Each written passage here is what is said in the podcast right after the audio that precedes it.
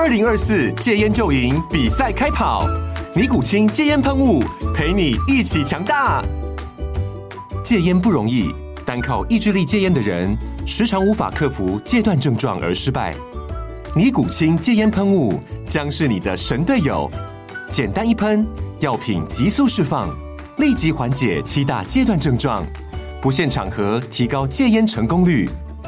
除了尼古清神队友，你还可以寻求专业医疗人员协助，一起迈向戒烟成功之路。尼古清戒烟喷雾，用科学方法戒烟，请咨询全台各大药局及戒烟门诊。本广告由尼古清戒烟喷雾、卫部药书字第零二七八三五号提供。嘉安嘉护股份有限公司，台北市中山区民生东路三段二号十楼，北市卫药广字第一一三零三零一九零号。尼古清戒烟喷雾，相伴每个新开始。你好，我是浩哥。嗨，我是虾姐。你现在收听的是《住宅好虾》。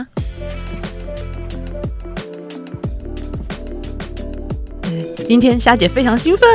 哎呦，看你高兴成这个样子。因为今天《住宅好虾》，我们我们刚刚不是有那个职人聊聊吗？对对对。今天请到的职人是我的偶像。那就是因为霞姐平常啊，除了说最爱房子系列之外呢，还有一个最爱就是女性生理用品月亮裤。哦、然后我今天邀请到创办人之一，让我们欢迎月亮裤创办人史文飞。我们请菲菲跟大家打声招呼。嗨，我是菲菲。每次每次小虾就是很真诚的看着我说，我是他偶像的时候，我都觉得哇，我感受到了，很惶恐。我觉得我很惶恐，但我会感受到那个热情，我就虚心的接受了，一个爱心。我知道虾姐跟月亮裤很熟啊，但是我这一次想要听创办人讲讲看那个月亮裤，然后请菲菲介绍一下。嗨，大家好，就是呃，月亮裤是我们就是创办的品牌，然后月亮裤是台湾第一件吸血内裤。那什么是吸血内裤呢？其实就是顾名思义，它就是可以吸经血，然后它可以取代卫生棉，甚至还可以重复使用，是非常环保，然后新时代的女性生理用品。那台湾其实就是呃，刚开始我们在做的时候，因为我们现在已经五年多了，刚开始我们在推广的时候，没有任何人知道什么是吸血内裤或月经内裤这样子的产品，然后。它的英文叫 Period Panties，那也是我们在台湾一一步一步一步推广，然后现在大家才哦越来越知道说哦月亮裤是什么，然后吸血内裤是什么，月经裤是什么这样子。因为一般早期大家会知道说，可能卫生棉搭配的是生理裤，可是生理裤它只有防水，防水布料又闷又热，然后很容易起湿疹，然后如果真的爆开来，它就是防也防不住的时候就侧漏了。对，所以当当有人帮你防备呢，还帮你把多余的精血吸住的时候，你就觉得这个产产品是完美。对，所以我现在是每天穿呢。哦、我也是每天穿。所以你知道我在每天在公司对这些男生传教，嗯、就说：哎、欸，你们可以召集一下你的老婆啊，嗯、然后你的女友啊，嗯、让我大推这些东西。那因为其实我知道说，像上新写的内裤啊，其实你们还有推出非常多不同的款式嘛，对不对？嗯、最近好像你们在募资那个悦动裤，嗯，对，那是个什么样的概念？也帮我们来跟大家说明一下。小虾果然是铁粉，是不是？我都有跟上呢，而且一定要买下去。我要收集完所有系列的，虽然我现在那个那个可爱版的三丽鸥还没买，其他其他款我都有。哇哦！我们其实，在就是吸血内裤这个领域，我们算是非常非常多款式。很齐全的品牌，那也包括说我们最早推出的其实是经典款。那经典款的话，它就是无痕的贴合，所以就是我们一般想象说，哎，你穿上去比较没有车缝线，比较没有那个内裤痕，那就是我们经典的款式。那一开始在研发这个款式的时候，它其实最主要是我们那个时候在讨论说，一般如果是吸血内裤的话，它其实因为它有防水层的关系，如果我们用车缝线去车过去那一个就是防水层的话，那其实后来经血会很容易沿着车缝线去粘到我们的衣服。然后反而会有就是车缝线的痕迹，所以我们最开始就是研发了一个无痕反折边工法，然后呢就是用反折的方式，然后用无痕的工艺去做了这样子的产品，然后就可以达到很完美，就是它在物理上就是很防漏。那后来也因为说就是希望能够把这个产品就是更移到台湾去做量产，然后跟我们不断研发产品，我们后来就是在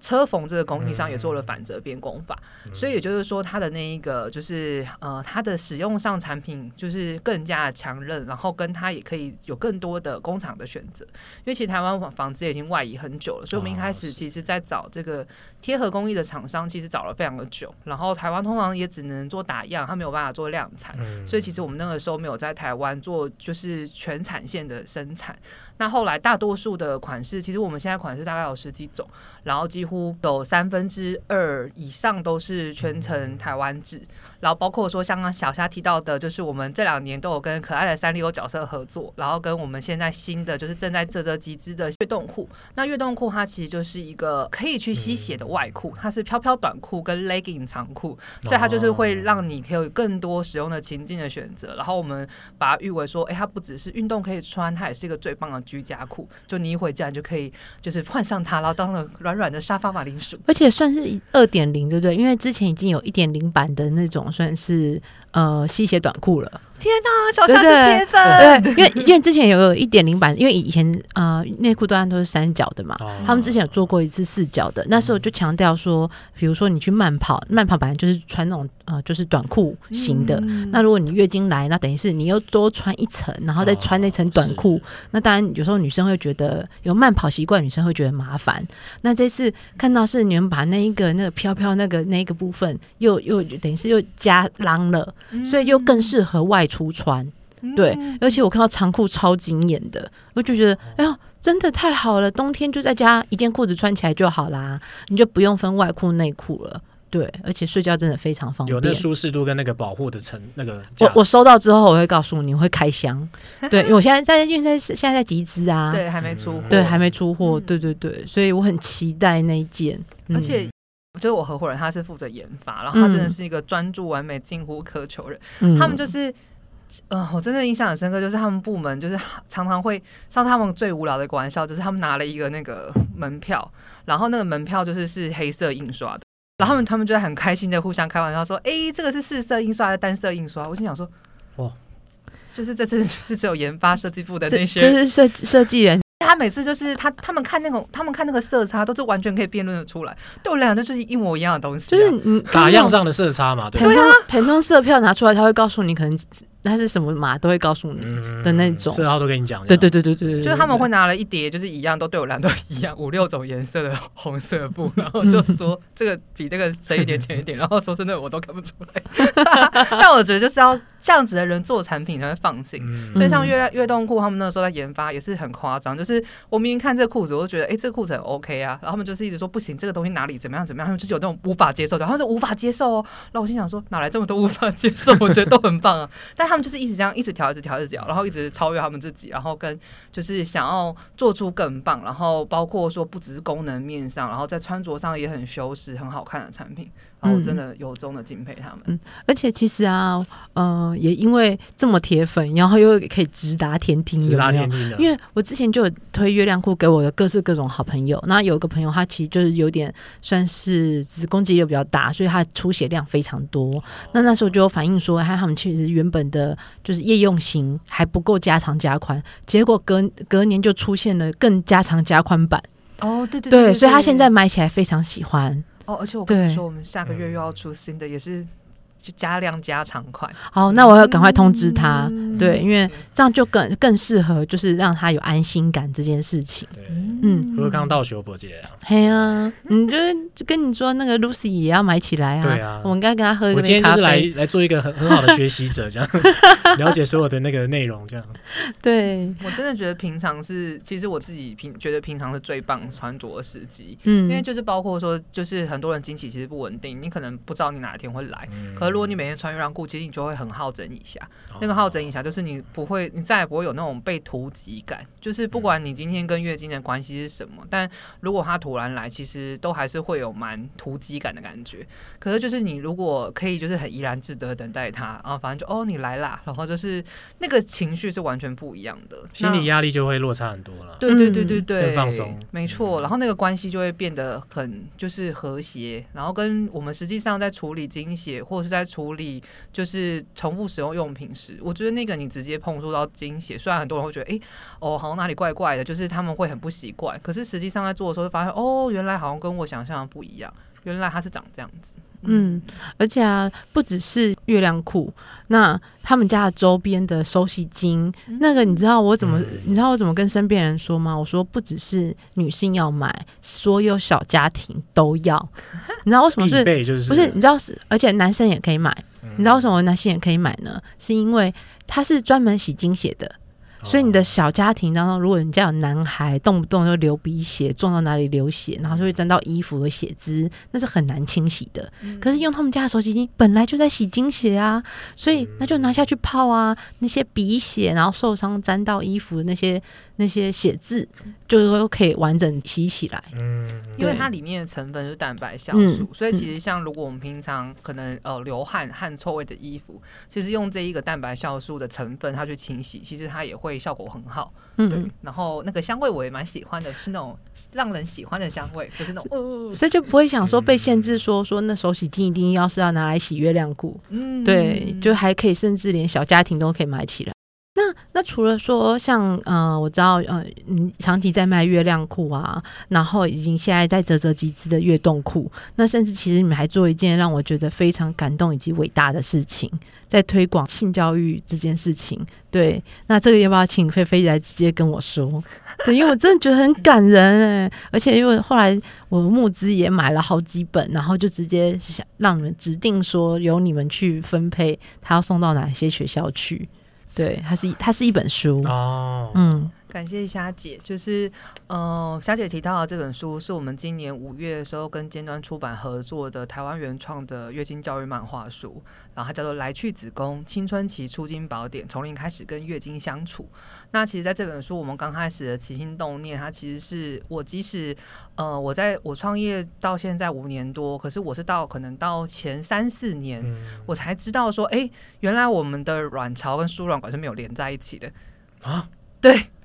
我当下其实我也是后来看书才发现啊，虾米不是连在一起的、哦。对啊，那这样子精子是飘过去的吗？不是，不是，精子会在那个 输卵管跟卵巢。所以是卵子它卵子它会自己飘过去，对对对对对对对对对，卵卵子从卵巢去到输卵管，然后呢，精子会到输卵管跟卵子相遇，然后相遇之后，他们会一起到子宫去着床。哦，对，所以你看，连我生两个小孩子的妈，我现在才发现啊。原来他们输卵管不是连在一起的，我是看他们书才发现的，你知道吗？这个真的是我们一般的那个学习过程都觉得说，哎、欸，好像连在一起，看那个图画，对，看那个图画都连在一起，其实后来发现不是，不是。然后所以那个那那一章就是我们那一本本书的第一个出现的章节，嗯，所以我们那时候就画了一个卵子，然后它成熟，它要从卵巢去到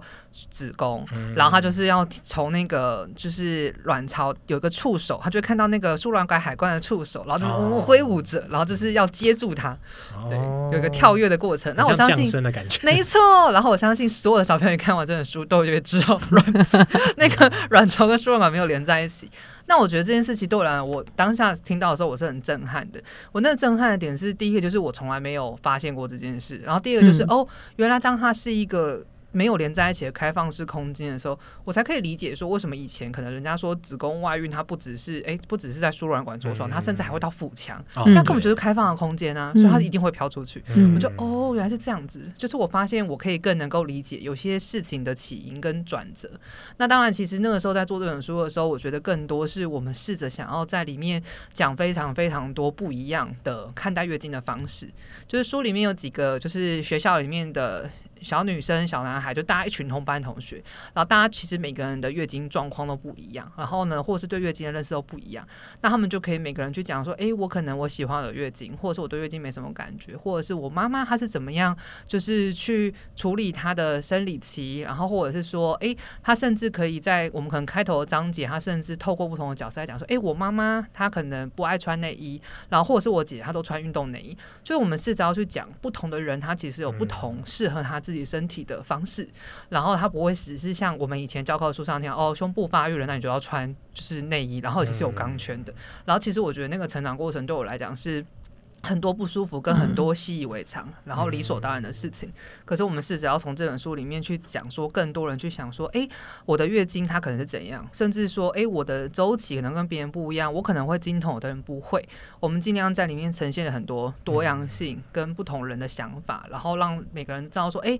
这个是你独特的个人的身体经验，然后你的你每个人都拥有最棒的身体，这样子。嗯，嗯，然后刚刚霞姐提到的那个集资，就是我们今年不只是出了这本书，我们还在集资平台，然后其实，在挖贝，我们现在这个集资还在持续的进行中，就是我们这是一个长期的集资，我们要把这本漫画跟我们做的就是教具，然后送到全台湾两千六百三十三所小学。哦嗯，然后目前其实我们集资的数量已经将近一半了，就是一千三百多所小学。然后我觉得那个是很受到鼓舞的，就是哎，原来有这么多人，就是大家也觉得这件事情是很棒、很有意义，然后希望进而去支持我们的事情。对，然后我们就去到很多的地方。嗯嗯嗯。好，年终奖金领到的时候。再再再去加入募资，对，赞助一下。对啊，我不只是我自己看啊，因为我我有送我两个儿子去上性教育课，所以他们对男生女生的结构构造都很了解。那当我有这本书的时候，当然自己儿子也要先看起来，然后我就说，这样看起来你们以后才会体贴女友啊。这这这是你你了解他的身体构造，知道他哪里不舒服，这就是你展现贴心的时候了。哦，没错没错，你知道从小把。妹技术要从小教起，深入人心啊，对不对？了解是是了解他的情境跟他的那个问题点。对啊，所以这样讲起来，当如果当我在经痛的时候，他们都会知道妈妈经痛的时候就要闪远一点，拿钱给妈妈花，这样。对，就会说啊，妈妈你在那里躺休息哦，我们电动会自己乖乖打，会自己设时间。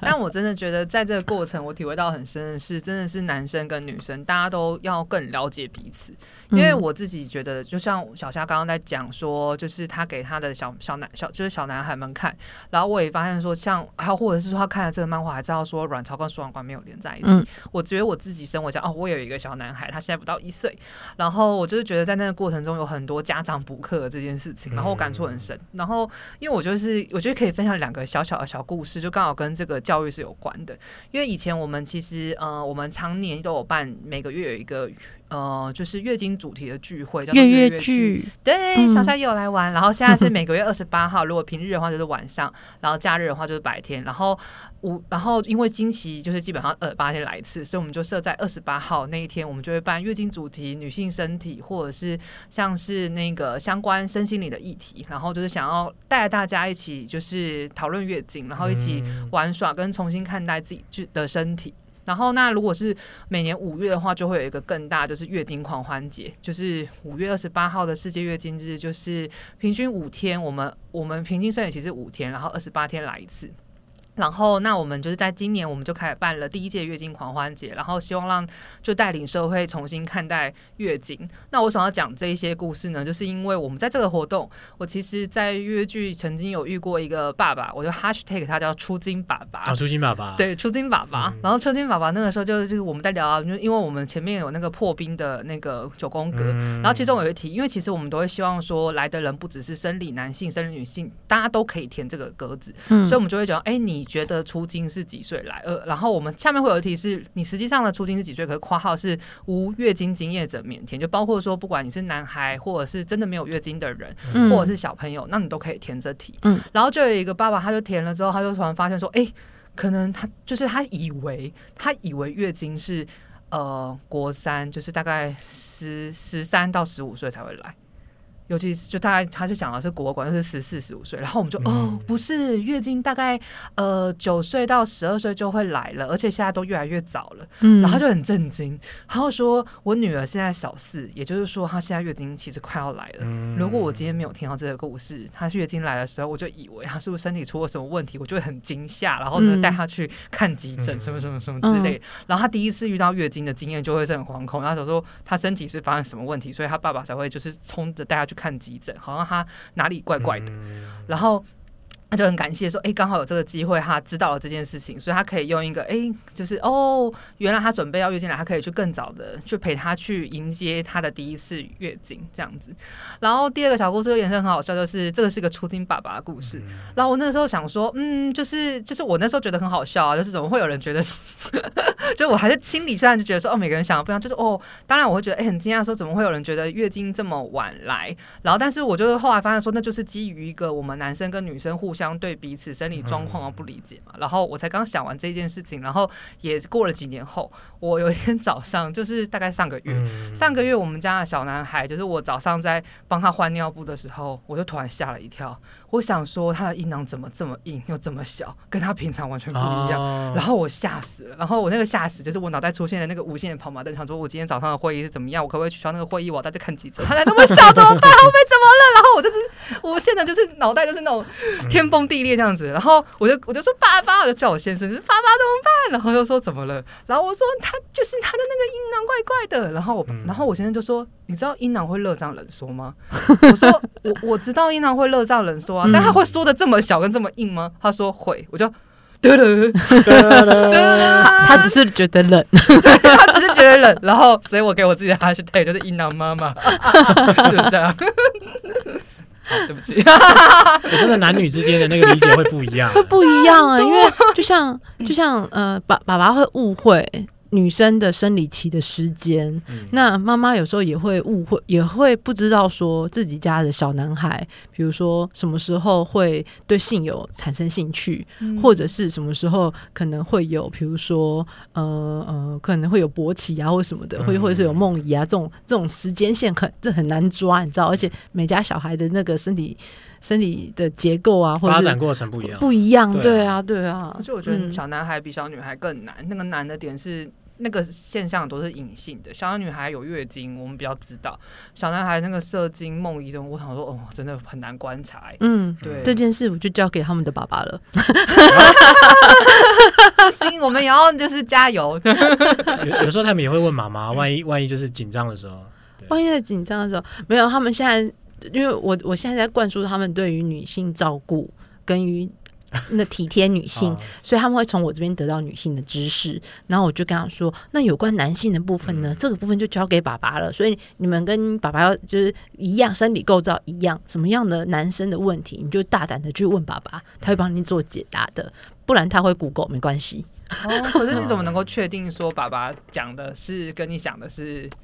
哦，因为我们呃上上小孩性教育课的时候是一起去的。哦，真的是好重要。那天是就是所有的家庭都是爸妈都是一起去，嗯、所以包含小孩在玩呃呃，老师会有教具，可能是子宫剖面图，然后男性的那些呃阴囊，然后阴茎的剖面图啊，然后比如卫生棉啊、保险套啊那些道具，或者甚至那些比如说防就是呃心理上面的，就是你要呃你。呃，你第一次来，你不要紧张，你可能会先先想想可能是什么原因的这件事情。所以，所以在场在场的不只是小朋友，连家长都知道。嗯，对对对对，一起参与那个过程，一起参与那个过程，大家就回家就十万十万个问题问到饱了，这样 可以想象哎，复习开始，对对对对对。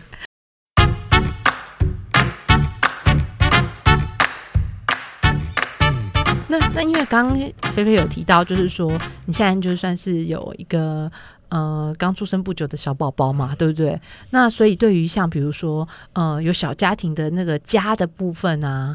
不论是从小或者现在，对于呃你有孩子之后，你对家的呃想法，你知道单身的。对家的感受跟有小家庭对家的感受其实都不太一样。对，那不知道说，那你对于家的期待或者是想象当中是有什么样的想法？其实我觉得生了小孩以后，那个家就是。呃，那个感受是更强烈的，就是因为以前可能就是那个时候结婚，然后跟先生一起，就是我们组了一个家庭，嗯、然后那个时候就两个人也觉得说，哎，这家庭我们就是很希望有我们两个人的小孩，然后我们希望大家一起生活在同一个屋檐下，然后都很开心。所以那个时候我觉得家就是房子，其实是一个家的具象化。嗯，然后我也感受蛮强烈，是自从小朋友出生之后，我就觉得我的家超级小。对，因为我现在住的地方，它室内是二十平，然后是两房，等于算是两厅，就是有客厅跟一个小的餐厅。嗯、然后我们有厨房，然后一卫，嗯然后那那两个房间都是比较小，那它其实是呃比较老的房子了，然后它是一层一户的电梯，所以其实它整体的条件其实蛮好的。我觉得蛮好是，只是说如果是一个小家庭来住，其实住的还算蛮舒服。可是当随着小孩子的诞生，你就会觉得哎，这个家瞬间就是可能没有了客厅，像我们客厅现在就是那种围起来的围栏，然后就哦没有办法坐。真的啊，像真的是有小家庭之后，你那所有的，比如说。呃，茶几就要往周围摆，对不对？对啊。然后你因为你要隔出那个最大的空间，让小孩活。你现在小孩应该还会爬了吗？他现在会会会会爬了。嗯、之后接下来开始越活动量越大，你那个茶几是在边边啊、哦，因为你中间围成一个栅栏，然后还要铺软垫，然后让它可以活动。嗯、而且在里面还不只是让它活动，还要摆很多玩具，玩具要占空间，然后就会觉得天哪！我看个电视，其实可能要越过重重的那些玩具堆，然后你才能看看到电视。然后也还好了，因为小孩还在你面前，所以你还能够看看看着小孩，然后一边看着电视。但是又会担心，那电视的辐射会不会看，会不会影响到小孩呢？然后你就会有一一堆莫名其妙的烦恼在你的就是在家的那个布置上面。刚刚夏姐讲完的是我家的客厅，然后现在就完全那一整区，它就是满满的，就是那个围栏。然后我的电视下缘还是围栏就被挡住，就我看不到字幕。因为哦，为什么会这样呢？是因为我妈现在也是这样子。我妈妈家现在是有我儿我弟的两个小孩，所以每次我回娘家很拥挤，是因为他们家的客厅就是这样。那个已经美美的木质边桌有没有？已经在旁边变成就是堆玩具的桌子了，堆他们玩具的桌子。然后中间所有能够扩大的空间，因为我们两个嘛，两能够扩大的空间全部都是围栏区、小孩游乐区，对，活动地区啊，嗯嗯，所以你才能够。这么能够理解说你的客厅现在会是怎么样子？对，而且我就是以前可能也会想说，我有没有想要就独立的厨房啊，嗯、然后或者是说我的客厅怎样？可是我真的觉得有小孩以后，你真的觉得你会希望客厅更大，哦、客厅超级大，最好他可以在那边溜滑板车，放放个溜滑梯，都还有点空间。没有，我现在就是完全都是围栏。对，你你你那样的空间可能要去南部买透天了。我跟你说，我有认真想说，是不是这样要去买个桃园或什么地方房子？可是那个真的通勤有点辛苦，对啊，对通勤很辛苦哎、欸。对，然后因为其实会讲到这个也比较是我在生这个宝宝前，嗯、我其实我跟我先生买了一个预售屋，嗯，在新店，嗯，然后那个时候大概室内也是二十出头平，然后我们也觉得说规划起来啊，小三房，然后客厅是那个时候格局画比较大，嗯、觉得还蛮够的。但小孩子出生之后，我真的很认真在想说，我觉得那个预售屋我们之后，他等他好不容易盖好的时候，我到底会不会去住呢？还是我会觉得它太小？我其实现在没有什么概念，而且就是因为现在的房子，它其实是我家人的房子，然后它也比较旧，所以我其实就会觉得说，哎，我好像也会希望说，有了小朋友之后，我想要在一个可能比较好的环境，就是让他可以就是更舒适，就可能就是哎，比方说可能有管理员呐，然后什么。什么之类的，然后可能有些公社，然后就可以还可以去楼下活动。你的那个应该是现在住的那个算华夏嘛，对不对？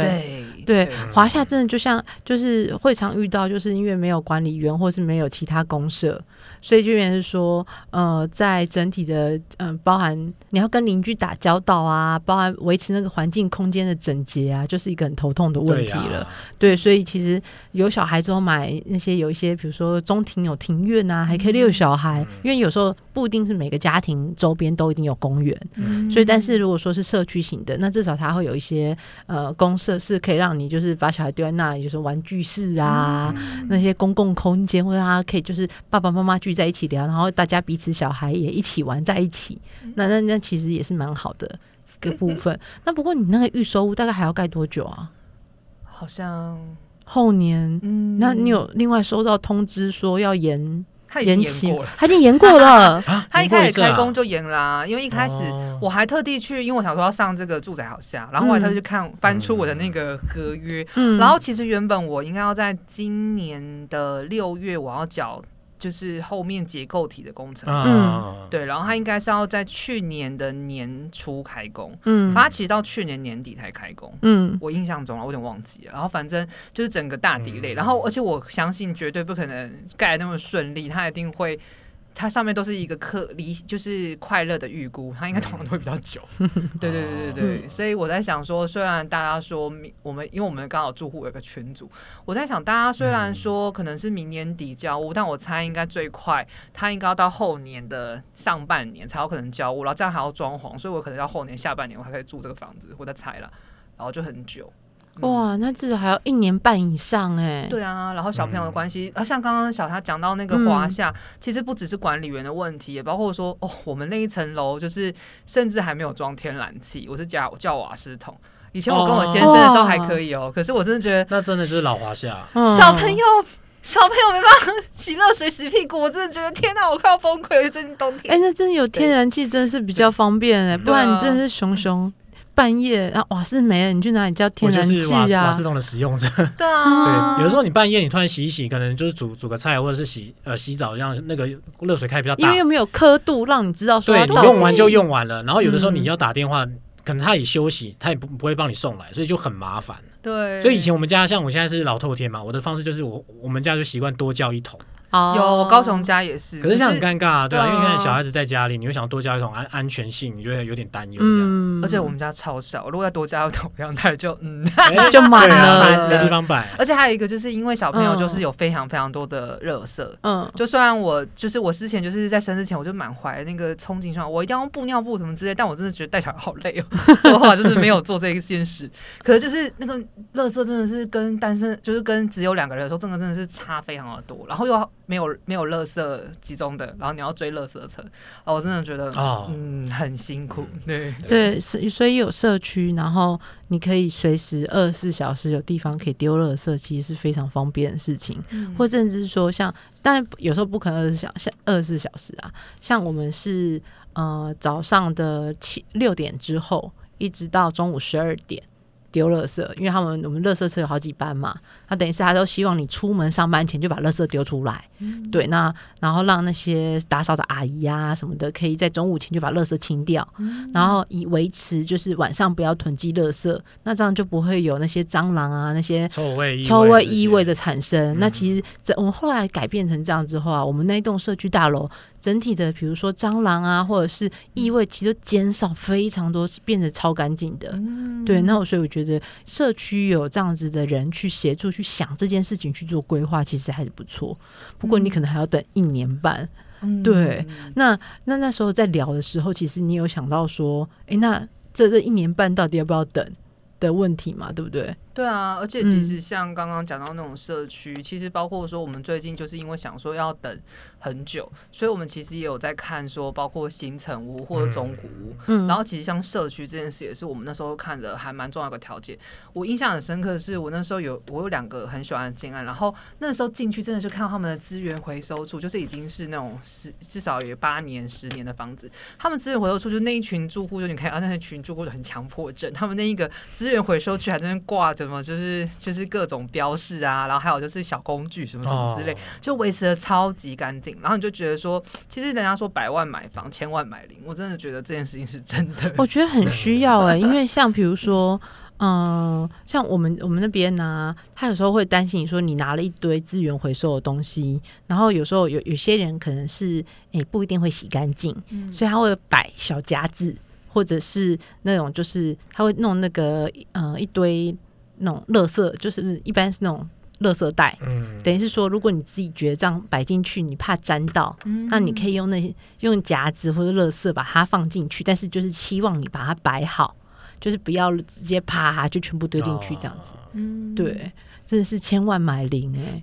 对，而且就是现在讲到百万买房、千万买零，其实现在都是千万买房，嗯、我觉得更就是亿万买零了。然后，而且其实房子它就是一个相对之下，你等于你买起来非常高价的一个消，就是我觉得是一个很大的购买决策。嗯，所以我真的觉得很取决于说你跟你的就是你。比方说，如果你自己买房，可能就还好。嗯，可是像我，就是因为我们家可能所有的经济觉得就是一个家庭，嗯，所以我真的觉得，呃，另外一半他跟你的价值观相符是一件很重要的事情。嗯、那刚好我跟我先生其实一直都是，哎、欸，我们就是想要结婚，想要生小孩，然后也很尊，就是很尊重对方的想法。可是我们也都刚好很有共识，说我们就是想要买房子，嗯，就我们想要有自己的家。所以那个时候，其实，在买这个预售屋，其实我们那个时候也没有跟家里人开口，就是我们 那个时候我印象好深刻，就是我们真的是付完那个工资，就是前面那个头期定金，定金、嗯、对定金不是到头期款，头期款要更贵。我们付完那定金，我们两个户头剩下一千块。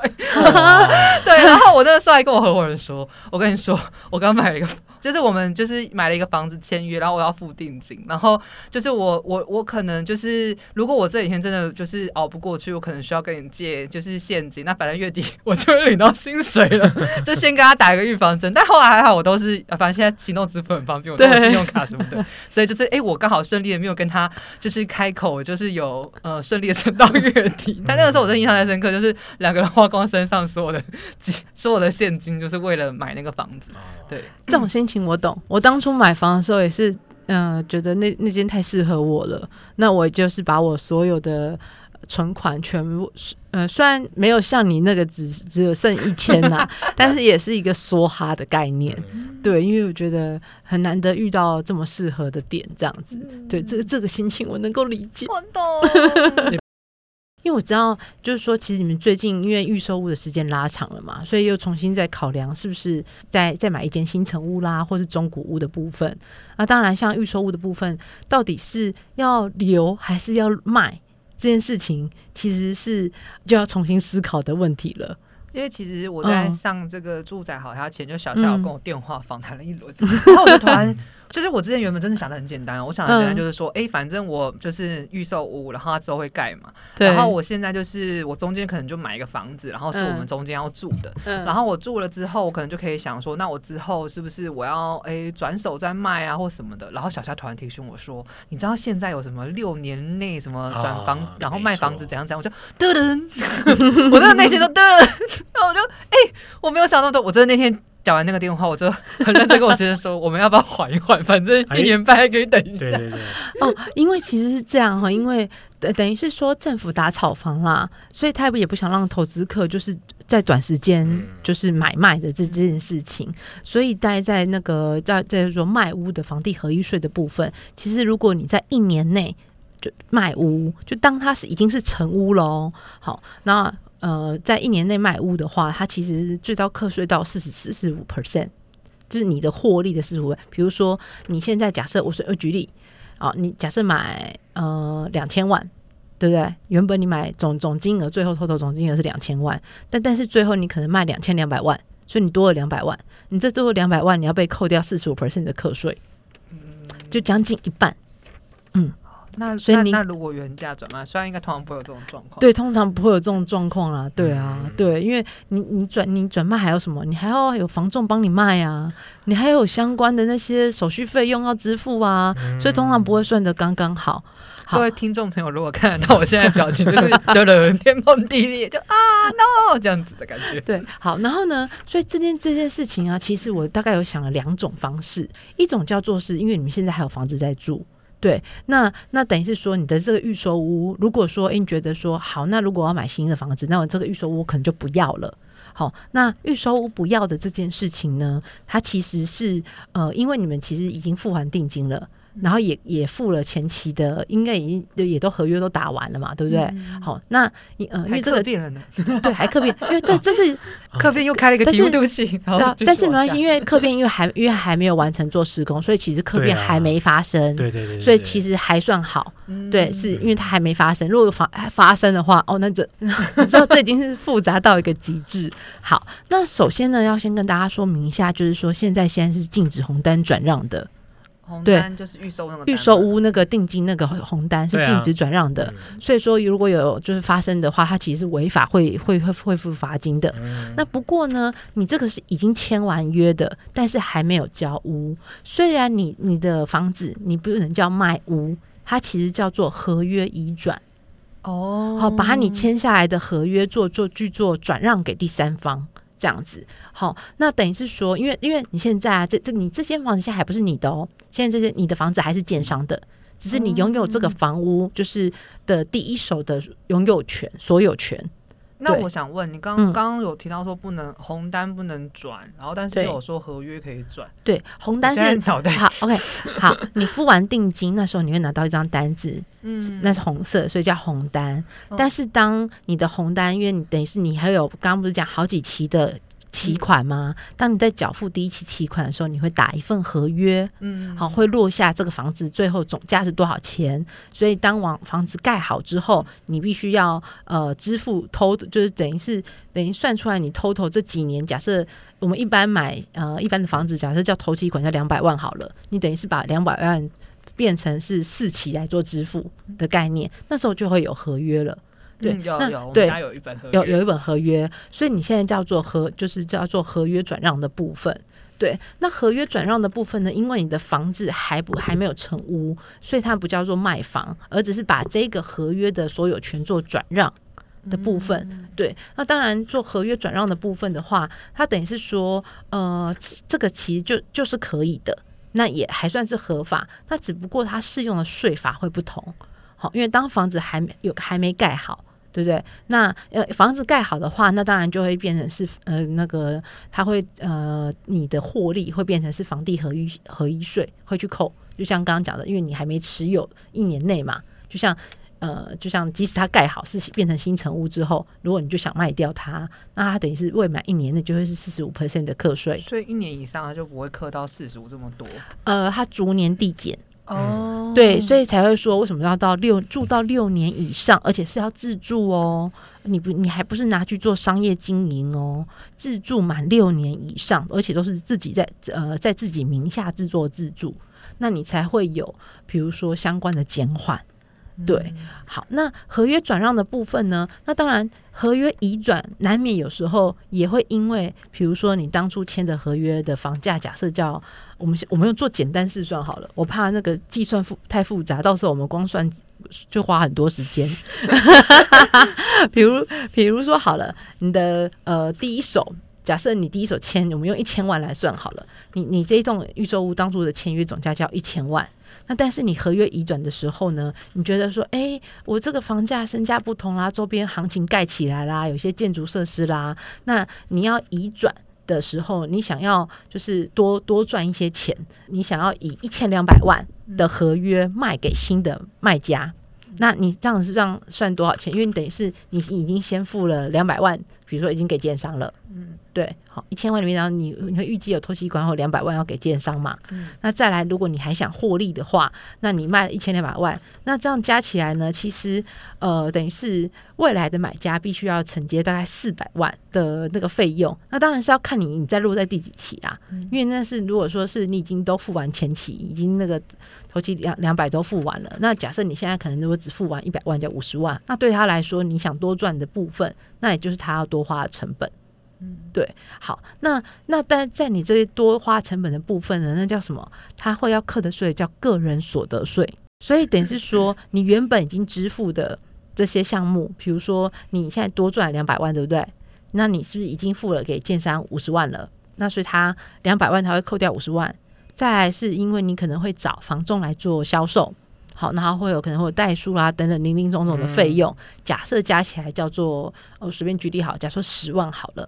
那等于是说你的成本其实有六十万，那你实际上实际上你所呃因为这样子的合约转让，你其实赚了一百四十万，那这一百四十万就会就会列入你当年的所得，个人所得，个人所得突然增加一百四十万，这样子那个趴数也是蛮高的，那个趴数急剧就会瞬间拉高，嗯、所以你的个人所得税就要。增加这一百四十万的税额去做缴缴付，想想一个一个叹息声。对，这这是这是第一种状况。当你做合约移转转让的部分，那当然你你但就要取决于你在做合约移转的时候，你想赚多赚少。好，那当然，如果你觉得说，我、哦、啊阿莎力，我就只要负担，就是把我的成本扣掉。这样算好，我就我就直接做转让了。那当然，你可能就没赚那么多。那当然，你要负担的税款可能就没那么高。那就当然就取决于你的决定了。你要多，因为你也要找到那愿意承接的买家嘛。对，那当然你想多赚越多，那当然也要看那个那个社区当时在周边的行情价格是多少。对，因为有时候那个帮你销售的房仲也会跟你说：“哎呦，你这个你当初买一瓶四十万，可是这里已经一一瓶涨到五十万了，你怎么可以就以原价四十万卖它？”房仲也会这样洗脑你，啊、因为因为你的总价越高，房仲的趴数就拿到越多，他拿到越多，嗯、他当然会鼓励你越越卖越贵越好。对对对，但是你那时候其实有时候就会因此就没想到，哦，原来增加的是我个人所得税哦。嗯，我刚刚也是得得，对对对对，因为还想说天哪，合约转移是有这个小小小偏帮吗？然后就呃得了，对，然后个人所得税那就不一样了嘛，对不对？而且个人所得税会影响东西很多，嗯、就是所有的补助相关的，嗯、如果你只要过了，我记得好像过了二十趴，你其实就很多东西通通都没有办法拿。对，对而且你们有时候还是夫妻合并报税，那又更复杂。嗯，对。每年报税都是我会觉得，为什么我们要结婚？结婚的人错了吗？这个是要帮你剪掉吗？不用不用不用不用，我只是呃。好，那我接着来分析啊，就是第二种状况啊，就是假设说，呃，预售屋已经盖好了，然后我暂时没有决定要卖，然后这时呢，我又觉得说，哎，我觉得这个盖好之后的那个样貌啊，跟后来我觉得可能工作关系啊，或生活技能上，跟我原本想象不太一样，那我打算又买第二个房子。如果是这样的情境会怎么样哦？其实啊，这个就会跟前面的那个会不太一样，因为这边说你继续持有嘛，所以你就避开了前面那个房地合一税四十五趴这件事情。对，那可是有一个前提啊，就是说你必须你第二屋的售价是高过于你的第一屋。假设啦，就是比如说你第一屋买了一千两百万好了，那你后来新看上这房子你是一千五百万，那其实高过于这个价格，那其实你就可以去适用有一个东西叫做重购退税。那其实重购退税呢，我们讲。更白话一点，就是说，呃，因为你买的房子，第二间房子更高了嘛，所以政府依法规定，就是说，哦，你把你这第一间房子后来要要处理掉，要卖掉之后，他可以在这个之间这个金额的价差，然后他把这个金额的价差退税给你，对，那这个其实是还蛮蛮不错的一件事情，所以重购退税，有些人就会利用这种方式啊，去做到税率上跟金额上那个房贷上的一些优惠这样子。不过就前提就是你的第二屋通常要比第一屋还要更贵啊。所以这可能就是说，诶，如果说你之后有确定要买第二屋的话，那如果可能，就像刚才菲菲前面有提到嘛，就是说，诶，我原本预设的这个预售屋可能是小三房的这个规格，可是实际上我预期我的应该要更大的需求，那其实你的第二屋用到重购退税这件事情就还蛮好的。不过有个前提啦，因为我们刚才前面讲到那个房地合一税的部分嘛，所以变成说你的。你的那个现有的预售已经持有之后，你要抓准它的时间点，就是说可能你在呃六年内都不能变卖它。对，那你第一年像前面夏姐提到，第一年如果变卖的话，其实就是四十五趴的税税金了。对，那你要熬过这六年，熬过这六六年之后，然后拿到这样重购退税，就是说呃政府不去收你这四十五趴这些房地合一的高税金。那另外呢，你又可以因为买第二屋，你去拿到重购政府给你的退税。对，等于是说你这样才会真正拿到一个比较好的保障，这样子。嗯，不然那个钱的损，光税金损失啊，其实就就落差就会蛮大的。我刚刚听完，觉得有这种资讯爆炸小的时候的状态，我 回去要好好 看你们的笔记，你们会放在那个脸书上的笔记。对对对对对，或者是我我我们可以私下再聊。对，好，那今天呃有一个这样新的课题，可以让我跟浩哥好好认真在家研究，因为我们之前也还没有遇到过这样的案例。对，所以觉得呃比较多的资讯啊，今天可能在节目当中，我觉得这其实是根本可以分三集来说。对啊，我刚刚听到又有预售有客变，然后又有就是这些房屋税，然后怎么什么之类的，对，然后跟什么代书 什么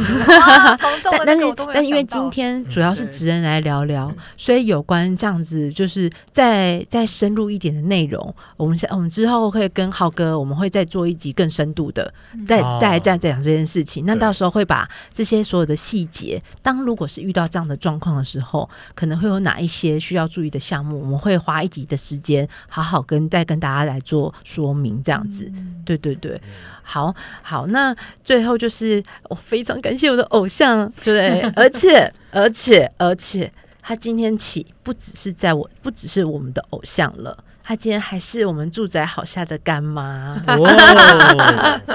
对，所以干妈这边也有带来了，就是而且双重优惠，双重优惠啊，双重优惠。好，那呃之后在我们这这集节目上线之后呢，我们也会在我们的粉丝脸书团公布哦。那之后在月亮裤官网，只要你在结账的时候输入 check housing。就 C H A T 啊 H O U S I N G 就可以享有折抵八十元的优惠哦。好，这是第一个第一重优惠。哦、第一层优惠。对对对对对。那第二重优惠呢，就是当我们这集播出之后呢，好，那我们只要在留言的下方，就是你只要 Hashtag 那月亮裤。台湾第一件吸血内裤，然后 take 一位你的女性好友，要记得是女性好友哦。好，那你就可以来参加抽奖。那详细抽奖办法，到时候我们都会写在我们的脸书粉丝团。对，那就是欢迎大家就是来参加。所以男生你可以 take 你的女性朋友，男生可以留言，你可以 take 你的男生也可以参加哦。对对对对对。